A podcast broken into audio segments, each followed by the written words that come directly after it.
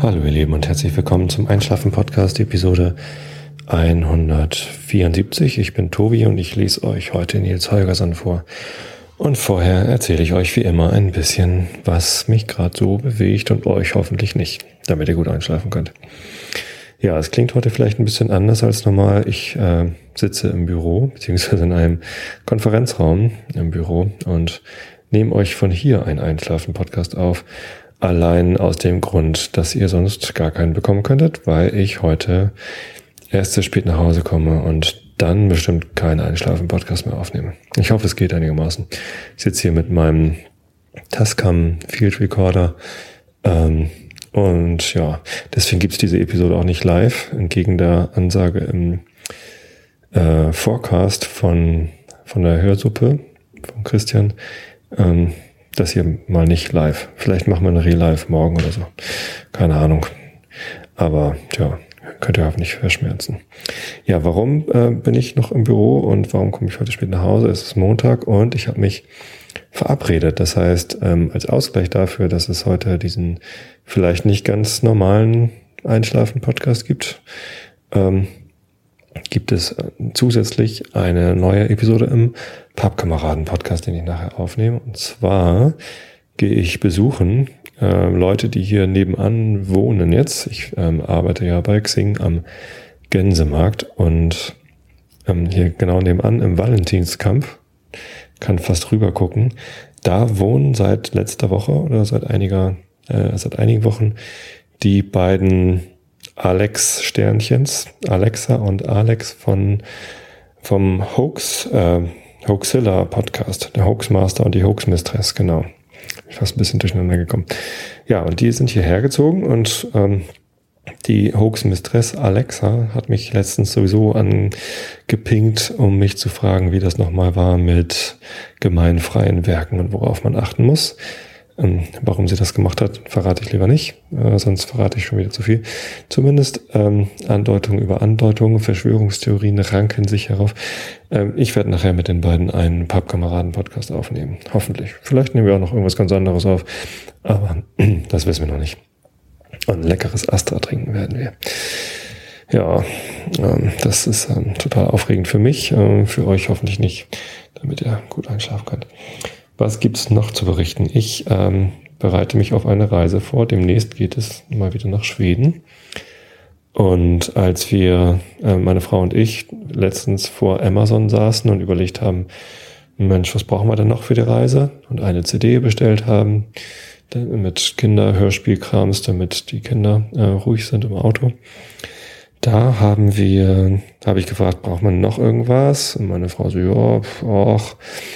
Und dann habe ich gesagt, wie wäre es mit einer neuen Kamera? Weil wir zwar, ähm, also eine Fotokamera, ähm, wir haben zwar eine Kompaktkamera von Canon ist die, glaube ich, so eine Exus, oder sowas ähnliches zumindest so in der Nicasio, Excelem haben wir.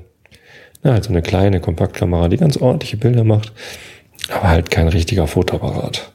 Und ähm, ich habe zwar auch noch meine alte Minolta X700 analog Spiegelreflexkamera, die halt immerhin mal eine Blendenautomatik hat, aber ansonsten nichts, also kein Autofokus und so weiter und so fort. Ähm, und die ist leider auch ein bisschen kaputt, also da ist der Spiegel ein bisschen verrutscht und alle Bilder sind so leicht unscharf. Und Analogfotografie so auf dem äh, ne, mit Film wo man sich dann Filmdosen kaufen muss mit Filmen drin. Dann legt man die ein in die Kamera, spannt sie rein und dann wird quasi Film belichtet. Das ist natürlich äh, eine Sache aus grauer Vorzeit, die mit hohen Kosten verbunden ist und man, man zögert so vor jedem Abdruck. Also ich nicht mehr so, ehrlich gesagt. Ich habe damit sehr, sehr viele Fotos gemacht, vor allem auf Hochzeiten habe ich früher fotografiert. Äh, wenn ihr das Buch Fleisch ist mein Gemüse kennt, ähm, dann wird dort, dann, dann wisst ihr, dass in Norddeutschland auf so Festen ähm, immer Tanzmusik gespielt wird. Und manchmal waren bei solchen Festen, bei solchen Hochzeiten auch ein Fotograf dabei, der irgendwie die Gesellschaft fotografiert hat.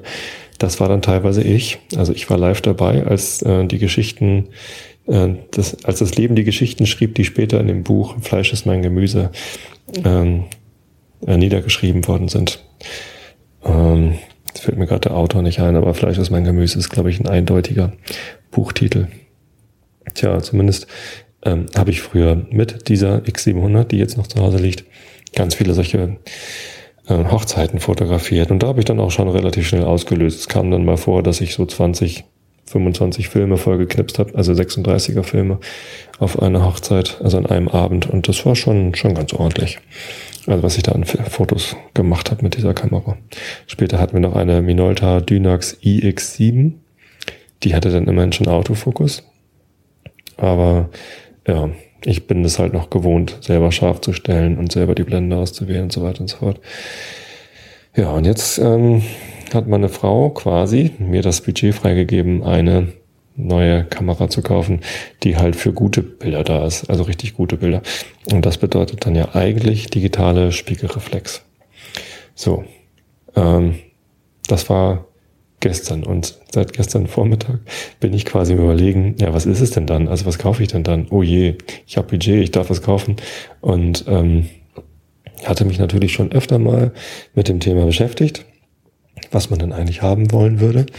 Dachte immer so eine Systemkamera, also gar nicht Spiegelreflex, sondern Systemkamera. Das heißt, ähm, das Licht fällt durch ein Wechselobjektiv direkt auf den Sensor und in den besseren Systemkameras werden mindestens so gute Sensoren eingebaut, also Bild, äh, ja, Sensoren, äh, wie in den einfacheren Spiegelreflexkameras, also so ein APS-C-Sensor, der halt nicht ganz so einen großen Sensor hat wie ein Vollformatsensor, wie eine D800 oder D4 von Nikon, wo der Sensor genauso groß ist wie ähm, der Negativbereich bei einer ähm, Kleinbildkamera, also meiner alten naja, also APS-C ist halt so meine Wunschgröße, so groß sollte ein Sensor sein, damit man äh, mit einer Digitalkamera ganz gute Bilder machen kann. Ja, und ähm, da gibt es von Sony die NEX-Serie oder von Olympus die Pen-Serie, EPL2 zum Beispiel oder NEX5N. Das sind ganz tolle Kameras, äh, Systemkameras mit dem Nachteil, dass die keinen Sucher haben. Also man kann halt nicht durch das Objektiv durchgucken, äh, sondern man hat halt nur, wie man das so von Kompaktkameras kennt, hinten einen Bildschirm, wo man drauf gucken kann, wenn man fotografiert. Das ist natürlich ein Nachteil. Man kann so einen elektronischen Sucher nachrüsten und das ist dann auch wieder relativ gut, aber naja, dann auch wieder relativ teuer, weil so ein elektronischer Sucher für eine äh, Sony NX F3 oder wie die jetzt heißt, die neueste, kostet 300 Euro. Und mit der Kamera ist man dann bei 800 Euro.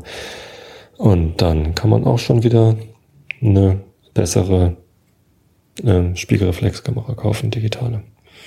Ja, lange Rede, kurzer Sinn. Ähm, ich habe mich also von dem, äh, von dem Kauf einer ähm, Systemkamera wieder verabschiedet, weil es dafür auch einfach noch zu wenig Objektive gibt. Man kann zwar Adapter kaufen, um meine alten Minolta-Objektive zum Beispiel weiter zu benutzen, aber das ist irgendwie dann auch wieder ähm, ja nur so, so eine Behelfslösung.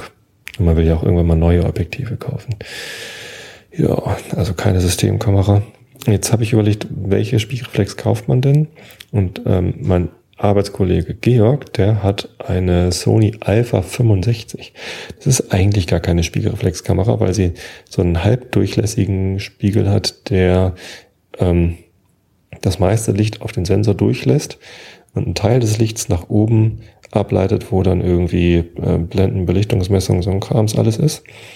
Und das, was man im Sucher sieht, das ist dann wieder so ein elektronischer Sucher, eigentlich, also eigentlich genau das gleiche wie bei diesen Systemkameras, was man da oben drauf stecken kann.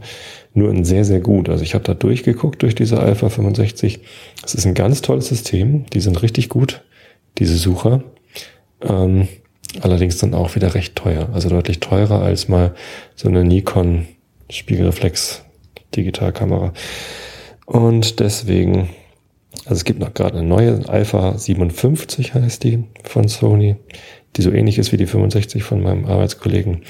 Ähm, da ist der elektronische Sucher aber deutlich geringer aufgelöst und macht schon wieder nicht ganz so viel Spaß. Hm. Ja, insofern habe ich mich auch von Sony Alpha wieder verabschiedet, weil die gute, die, die 65 oder das Flaggschiff, die 77 sogar, die sind einfach zu teuer für mich. Also ich, da ja, die sind das Geld bestimmt wert, aber hm, mir geht's ja mehr darum, gute Bilder machen zu können, als irgendwie das tollste Spielzeug zu haben. Und ähm, gute Bilder kann man auch mit einer Nikon Spiegelreflex Digitalkamera machen.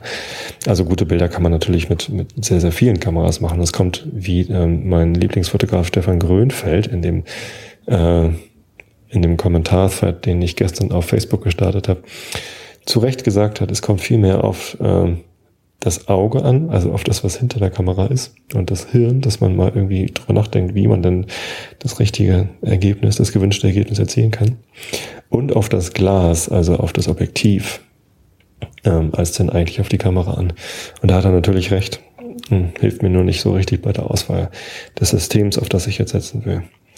Naja, aber preisliche Überlegungen führen halt dazu, dass Sony Alpha eben doch noch ein Tick zu teuer ist und ich mich stattdessen auf Nikon festgelegt habe. Jetzt ist nur noch die Frage, ob ich eine Nikon D5100 kaufe oder eine Nikon D3200 kaufe. Nikon, äh, die 3200er ist ein ganz neues Modell, gibt es erst seit zwei, drei Monaten.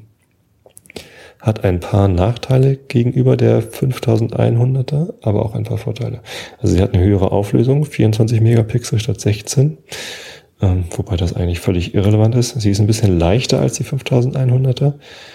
Ähm, man hat insgesamt ein etwas besseres Bild angeblich, aber das ist halt immer auch immer so, ja, hm, da vergleicht man dann noch Äpfel mit Birnen. Ja, ähm, aber die 5100er hat darüber, obwohl sie älter ist, auch ein paar Vorteile. Nämlich erstens ist sie ein bisschen günstiger.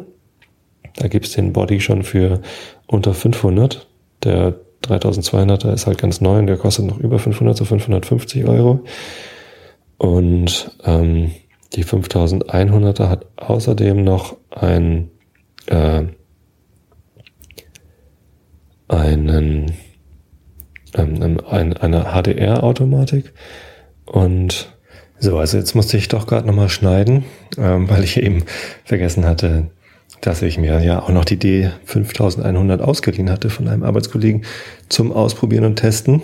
Der Marc hat sie mir dankenswerterweise mitgebracht. Und ähm, die musste ich nochmal eben zu ihm zurückbringen, bevor der Feierabend macht und nach Hause geht und ich ähm, ihm die Kamera nicht wiedergegeben habe.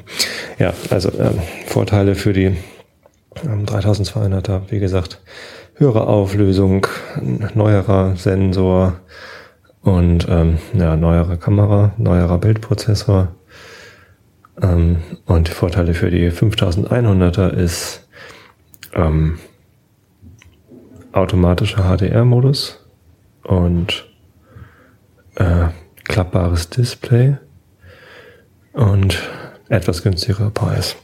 Hm. Ja, also das werde ich dann morgen oder übermorgen entscheiden. Ich glaube, ich gehe nochmal zu Foto Gregor. Da war ich heute Mittag auch schon kurz. Ich war erst bei Foto Gregor. Die hatten aber die 57er nicht zum Durchgucken, die Alpha. Deswegen bin ich noch zu Wiesenhavern weitergetapert.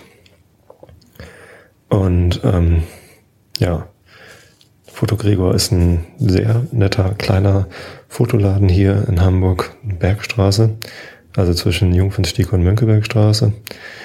Ähm, mit sehr günstigen Preisen auch. Also die sind eigentlich nicht viel teurer als Amazon zum Beispiel oder äh, irgendein anderer Internethändler. Das sind schon sehr, sehr gute Preise, die die da haben. Ja, hm, da werde ich vielleicht morgen dann mal eine Kamera kaufen. Was ich schon fast ziemlich sicher, äh, wo ich relativ sicher bin, ist, dass ich äh, kein Kit kaufen werde. Also bei der Kamera wird kein Objektiv dabei sein, sondern ich kaufe nur den Body und ähm, als Objektiv nehme ich dann erstens wahrscheinlich das Sigma Reisezoom 18 bis äh, 250 Millimeter, relativ neues Reisezoom, relativ großer Zoom-Bereich, ganz nett. mit Crop-Faktor anderthalb kommt man da dann ja auf 27er Weitwinkel bis äh, ja so knapp 400, ne? Ja, keine Ahnung. 250 äh, mal anderthalb kann ich nicht im Kopf, doch.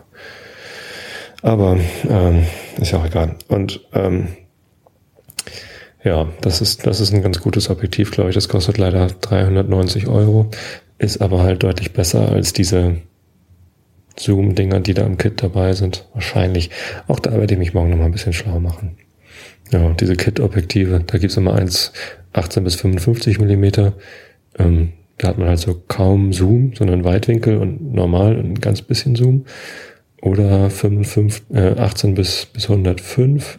Da hat man dann schon ein bisschen mehr Zoom, aber mm, so für alle Situationen reicht das dann auch nicht. Und mit dem Sigma Reisezoom hat man dann irgendwie so eins für alles, was man immer so drauf lassen kann für die allgemeine Fotografie. Und dann kommen dann natürlich später nochmal Festbrennweiten dazu mit möglichst hoher Lichtstärke. Ich habe noch ein, mein altes Minolta 50 Millimeter mit 1,7 Lichtstärke, 1 zu 1,7. Ähm, das ist ein sehr schönes Objektiv. Da brauche ich nur einen Adapter.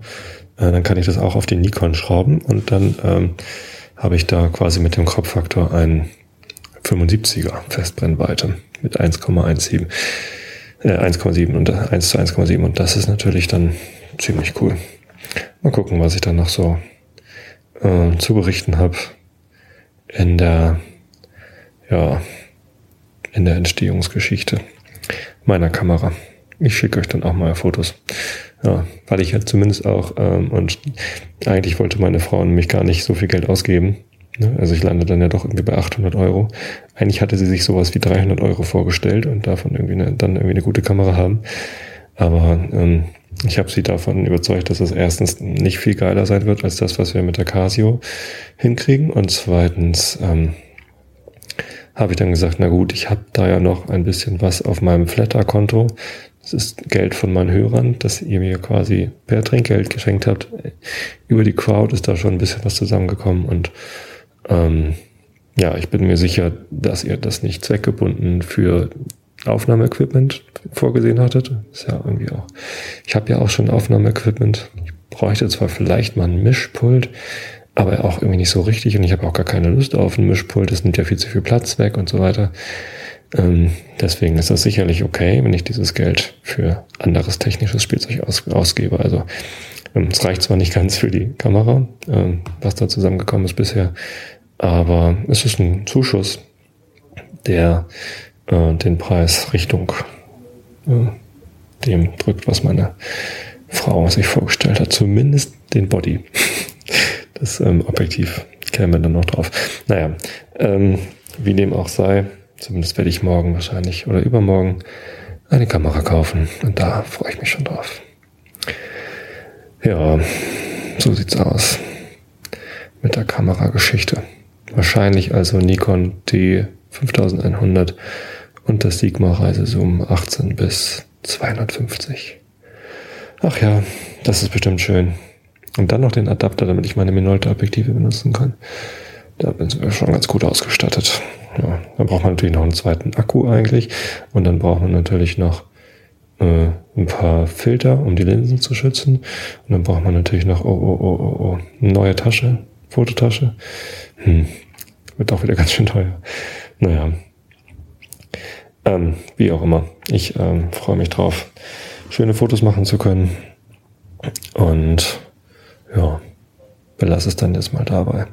Eigentlich wollte ich euch was zu ganz anderen Themen erzählen. Ich habe irgendwie letztens mal getwittert, was denn meine Themensammlung ist und auf Facebook geschrieben. Also wenn ihr äh, dem mal folgen wollt, auf Twitter heiße ich, äh, wenn ich für einen Einschlafen-Podcast twittere, Schlaf ein, also Ad Schlaf ein.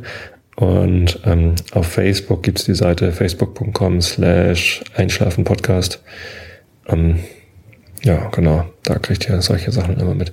Ich freue mich immer über Likes auf der Facebook-Seite wenn ihr da auf Gefällt mir klickt, sowohl auf der Seite als auch bei den Beiträgen, weil das dann ja auch eure Freunde sehen und das quasi dann ein bisschen Werbung für mich ist. Und ähm, das hilft natürlich immer, um neue Hörer für diesen Podcast zu gewinnen. Und das ist immer schön. Ähm, ja, freue ich mich immer. Also, liked mal, liked mal wieder. Heute schon geliked. Hm. Wahrscheinlich schlaft ihr alle schon. Deswegen lese ich euch jetzt lieber schnell noch was vor, bevor ich dann rübergehe in den Valentinskampf zu den Hoaxellers. Und ich bin schon gespannt, ganz gespannt, wie es da wird. Ja, bestimmt auch ganz nett. Gucken, was wir da für einen Podcast aufnehmen. Also, wir sind äh, bei Nils Holgersson mitten in einem Kapitel drin. Es geht irgendwie um ein Pferd und äh, ein Bauer, der dieses Pferd gerade vom Pferdehändler zurückkaufen sollte. Ich habe mit einem Kapitel aufgehört, weil ich so müde war. Ja, deswegen lese ich da jetzt mit einem Kapitel weiter. Vielleicht ein bisschen weiter vorne als eben, als ich aufgehört habe. Also Augen zu und zugehört. Ja, das Pferd war ein gutes und flottes Tier gewesen. Sein Vater hatte ihm seine Pflege von Anfang an übergeben. Er hatte es eingefahren und es mehr geliebt als irgendetwas auf der Welt. Sein Vater hatte darüber geklagt, dass er es zu gut füttere, und er hatte ihm oft heimlich Hafer geben müssen.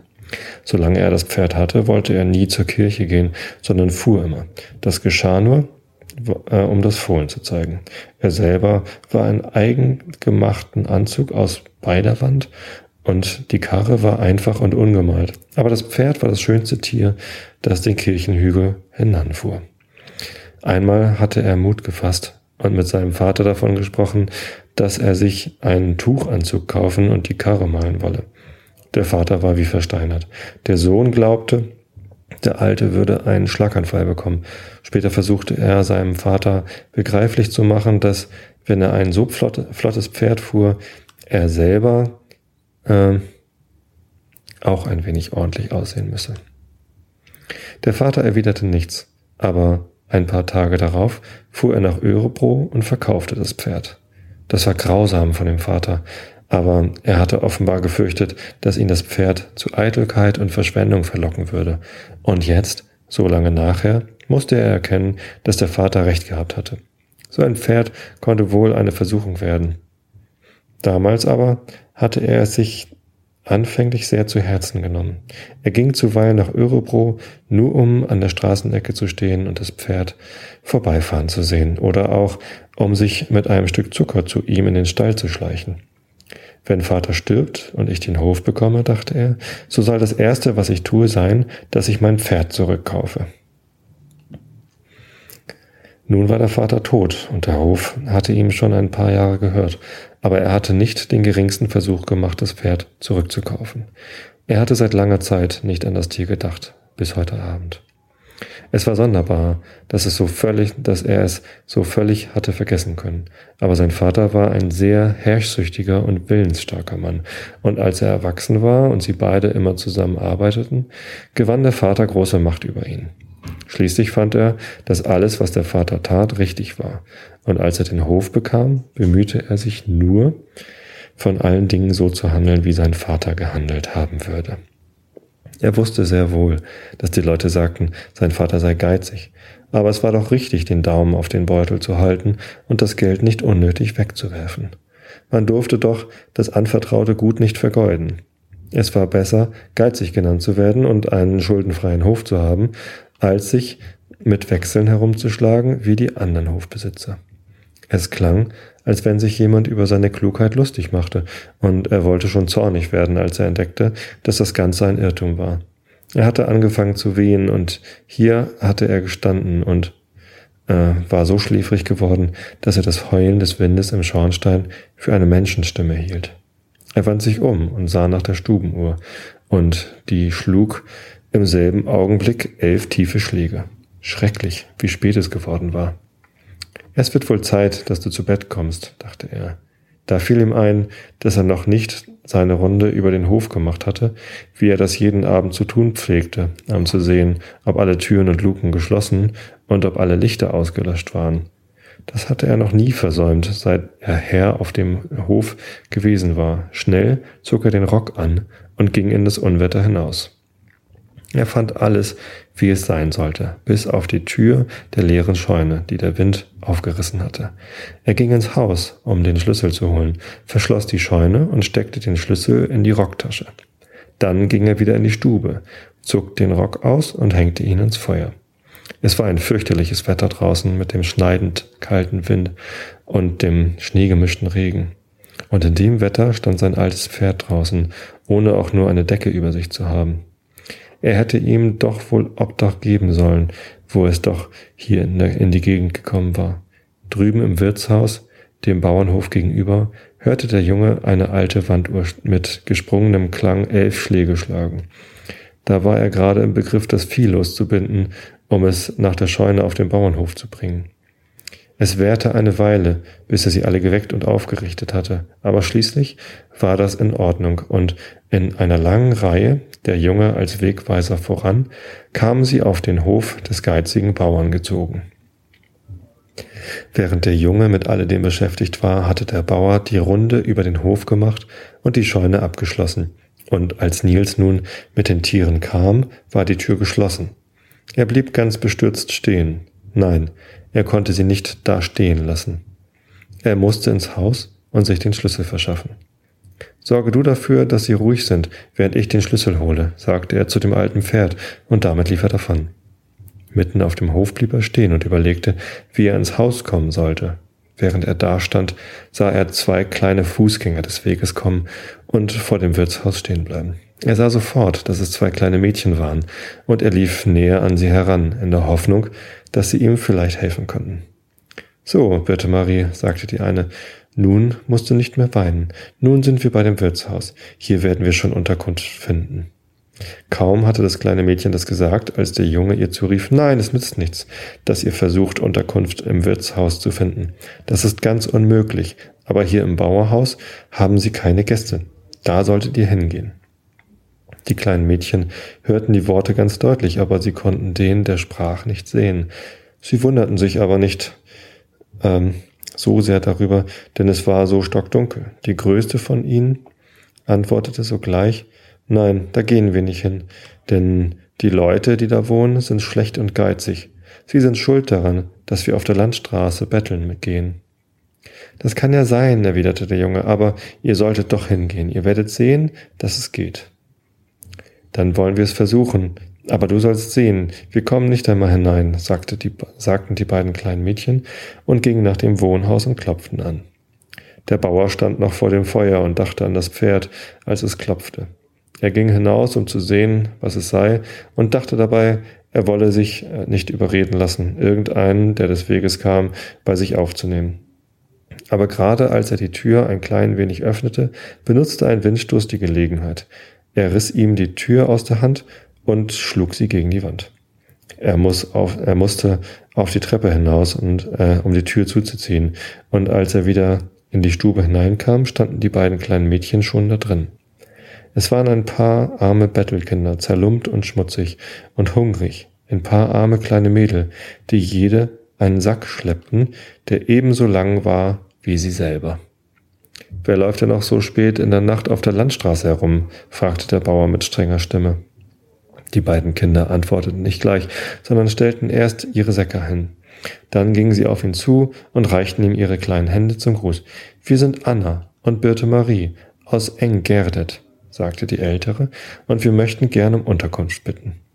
Er nahm die Bettelkinder zur Tür, er, er nahm die Bettelkinder zur Tür hinauswerfen, als wiederum Name ist irgendwie, glaube ich, falsch.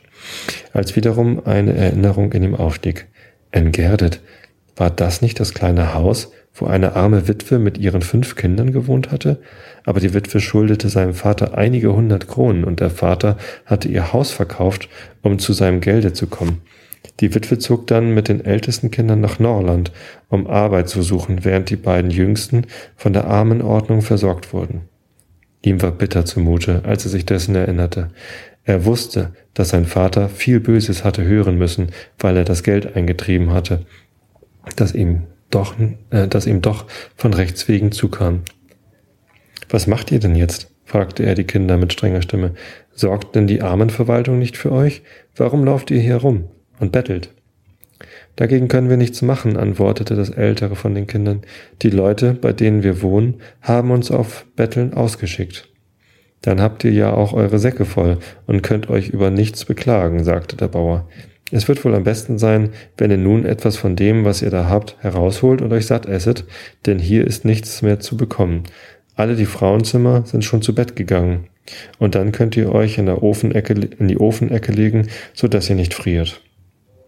Er machte eine Handbewegung, als wolle er sie von sich weisen, und seine Augen hatten fast einen harten Ausdruck.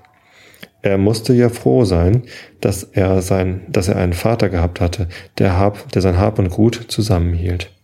Sonst hätte er am Ende als kleiner Junge auch mit dem Bettelsack herumlaufen müssen, so wie diese beiden. Kaum hatte er den Gedanken ausgedacht, als die scharfe, spottende Stimme, die er heute Abend schon einmal gehört hatte, ihn Wort für Wort wiederholte.